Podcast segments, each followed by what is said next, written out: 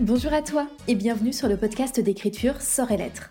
Je suis Iris Bennett, autrice et bêta-lectrice professionnelle. Je considère l'écriture professionnelle non pas comme un souffle d'inspiration porté par des muses mystérieuses, mais bien comme un art. Donc comme une discipline permettant de créer un produit qui mérite rémunération.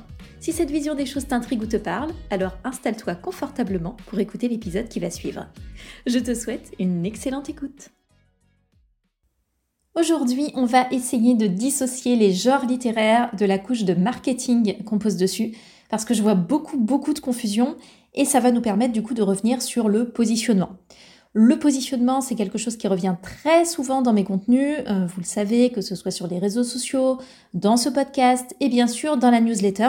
Euh, d'ailleurs, si vous êtes intéressé par l'écriture et que vous n'êtes pas encore inscrit ou inscrite à la newsletter, eh bien, qu'attendez-vous? Rejoignez-nous. Donc, vous recevez une séquence de petits mails de bienvenue, il y en a trois ou quatre si, mes souvenirs sont bons, et ensuite vous recevez un mail toutes les deux semaines. Euh, les sujets sont centrés vie d'auteur, vie d'autrice, donc il y a de fortes chances que ça vous intéresse. Je vous mets les en tout cas dans les notes de ce podcast. Revenons à notre positionnement. Le positionnement, c'est un terme marketing qui se base sur des éléments concrets relatifs à notre produit, mais c'est bien une perception. C'est différents ingrédients qui vont permettre de donner une identité à votre produit dans l'esprit des consommateurs, en l'occurrence là de vos lecteurs, vos lectrices, et qui vont permettre de le catégoriser et de le différencier. Votre livre, dans sa version finalisée, commercialisable, c'est un produit. Donc on veut savoir à qui ce produit s'adresse.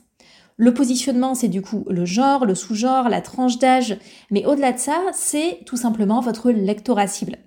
Parce que deux personnes peuvent lire de la fantaisie, être dans la même tranche d'âge et pourtant ne pas aimer lire les mêmes styles de fantaisie ou pas de la même façon, pas avec les mêmes attentes, pas avec les mêmes habitudes de lecture. Il y a des gens qui vont peut-être lire en papier, d'autres qui vont lire en numérique, d'autres qui vont lire uniquement via l'abonnement Kindle, voilà. Donc il peut y avoir tout un tas de choses en fait qui vont différencier ces deux personnes qui pourtant à la base sont, euh, je sais pas, euh, deux personnes de 28 euh, ans qui lisent toutes les deux de la fantaisie. Et c'est bien pour ça qu'une maison d'édition a ce qu'on appelle une ligne éditoriale la fantaisie proposée par une maison d'édition, elle sera pas forcément la même que celle proposée par une autre. Quand on regarde les catalogues de ces maisons d'édition, on s'en rend compte, on voit des différences. Certaines vont privilégier des sous-genres spécifiques ou des traductions étrangères au lieu de privilégier des autoristes français et françaises. D'autres vont davantage se concentrer sur des sujets sociétaux, d'autres sur l'intégration de romances à tout prix au cœur de l'intrigue, ou alors il y aura un souci important du world building, ou encore une volonté de jouer avec les codes, etc., etc. Donc le positionnement, c'est directement lié au marketing du livre, il y a des conséquences directes, et il faut bien comprendre que oui, ça englobe le genre littéraire, mais pas seulement. Et je vois pas mal de confusion sur la compréhension des genres littéraires, entre autres à cause du marketing des maisons d'édition. On va par exemple retrouver beaucoup de romans étiquetés comme étant des romances, alors qu'il s'agit de drames. De drames romantiques, peut-être, mais de drames quand même notamment parce que ces derniers temps, les histoires euh, romantiques, les drames romantiques vont toucher des populations plus jeunes, notamment sur TikTok, via BookTok, via la, BookTok, c'est la communauté littéraire de TikTok. Il y a une, une manne assez importante de lecteurs et de lectrices qui cherchent à être dévastés par leur lecture, qui cherchent des émotions fortes, qui cherchent à pleurer, qui cherchent à... Et donc, ils veulent des romances, mais du coup, il faut que ça leur fasse mal, quoi. Il faut même que souvent ça finisse mal. Et donc, à ce nouveau lectorat, finalement, on peut refiler ce qu'on appelle des romances, mais qui est en réalité tout simplement du, du drame romantique. Et ça passe très bien. Ils adorent ça. Donc, pourquoi se priver? Mais c'est du marketing. Parce que si le couple principal ne finit pas ensemble, et si le fait de tomber amoureux et d'aboutir à un couple solide n'est pas le sujet central du roman, alors en réalité, en théorie, ce n'est pas une romance mais vous verrez des maisons d'édition qualifiées de romance certains livres quand ça les arrange, quand ça arrange leur marketing. On voit aussi un vaste micmac avec la fantasy. Alors ça a toujours été un genre compliqué, de plus en plus compliqué, avec de plus en plus de sous-genres, et ça ne s'arrange pas. Donc moi typiquement, comme beaucoup de lecteurs et de lectrices, quand je veux éviter la fantaisie classique, épique, que je trouve hyper lassante maintenant que j'en ai trop lu, désolé, mais euh, ce type d'enjeu, ça commence à me blaser sévère. Donc quand je veux quitter ça, eh ben je suis hyper embêtée. Et je ne suis pas la seule. Parce que la fantaisie épique, c'est la fantaisie adulte, voyez-vous.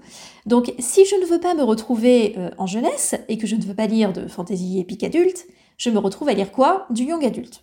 Sauf que les maisons d'édition ont bien compris que le young adulte, il y a davantage d'adultes, il y en a plein maintenant dans le, lectorat du young adulte, des adultes qui cherchent juste de la fantaisie à lire.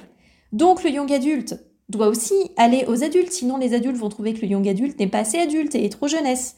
Donc le young adulte devient de plus en plus adulte. On a du young adulte qui est clairement ado et du young adulte qui est limite trop adulte et on est toujours aussi paumé.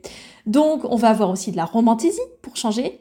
Mais la romantaisie n'est jamais normale non plus. Soit elle est young adulte avec de l'héroïne euh, pseudo-badass et euh, de la euh, gaminerie to lovers, soit elle est super dark avec des agressions toutes les 10 pages pour faire adulte. C'est important de faire adulte.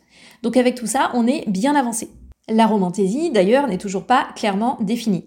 À la base, il s'agissait de romantic fantasy, une façon de mettre les relations entre les personnages au premier plan par rapport aux anciennes histoires épiques justement, de royaumes, d'enjeux pas possibles et tout ça, généralement écrites par des hommes, on va pas se raconter d'histoire. On remercie quand même euh, Robin Hobb d'être passé par là, au milieu de tous ces hommes, mais à part elle, bon, on n'avait pas grand-chose.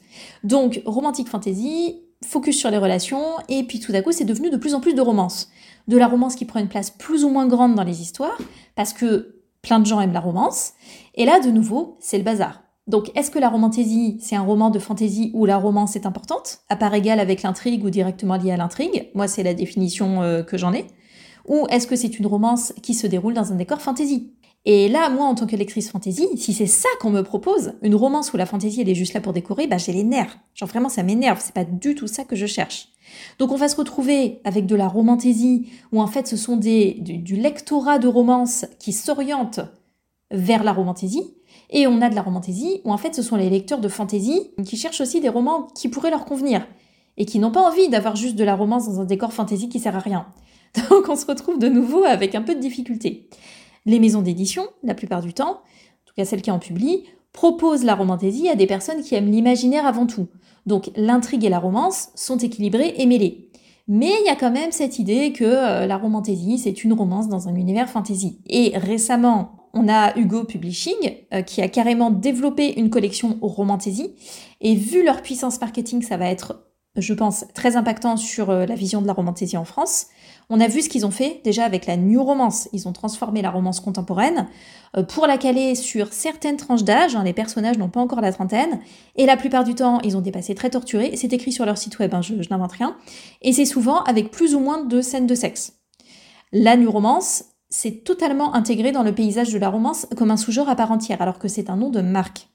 Et là, avec la romantaisie, ils prennent du coup carrément un sous-genre et donc ils le façonnent. Ils ont décidé que ce serait très adulte avec des sujets durs, ils ont communiqué là-dessus, hein. euh, pas pour les cœurs sensibles quoi. Et forcément, il y aura un impact maintenant sur la façon de percevoir la romantaisie, puisqu'ils se sont appropriés le terme. Ils l'ont pas déposé, contrairement à la New Romance, mais les impacts avec leur marketing, leur communication, les réseaux sociaux, etc. Bon, bah, bien sûr que ça fera évoluer la perception. Positionnement, perception. Faire la part des choses entre les genres, les sous-genres littéraires et la couche de marketing qu'on met par-dessus, ça reste important pour être au clair avec soi-même, avec son manuscrit, définir plus précisément son propre positionnement. Ça donne des points de repère dont on a besoin, sinon on est un peu perdu. Et même, euh, c'est important quand vous soumettez à une maison d'édition de connaître véritablement les genres littéraires, leurs codes, et de savoir, euh, vous, ce que vous voulez proposer. Parce que le marketing vient après après la soumission. Alors évidemment, il faut que votre roman rentre dans la ligne éditoriale, mais vous ne savez pas en avance comment la maison d'édition va choisir de marketer votre roman. Je ne vous conseille pas typiquement de proposer euh, un drame en tant que romance si vous répondez à un appel à texte de romance. Ça montre juste que vous connaissez pas le genre et que vous connaissez pas les codes du genre.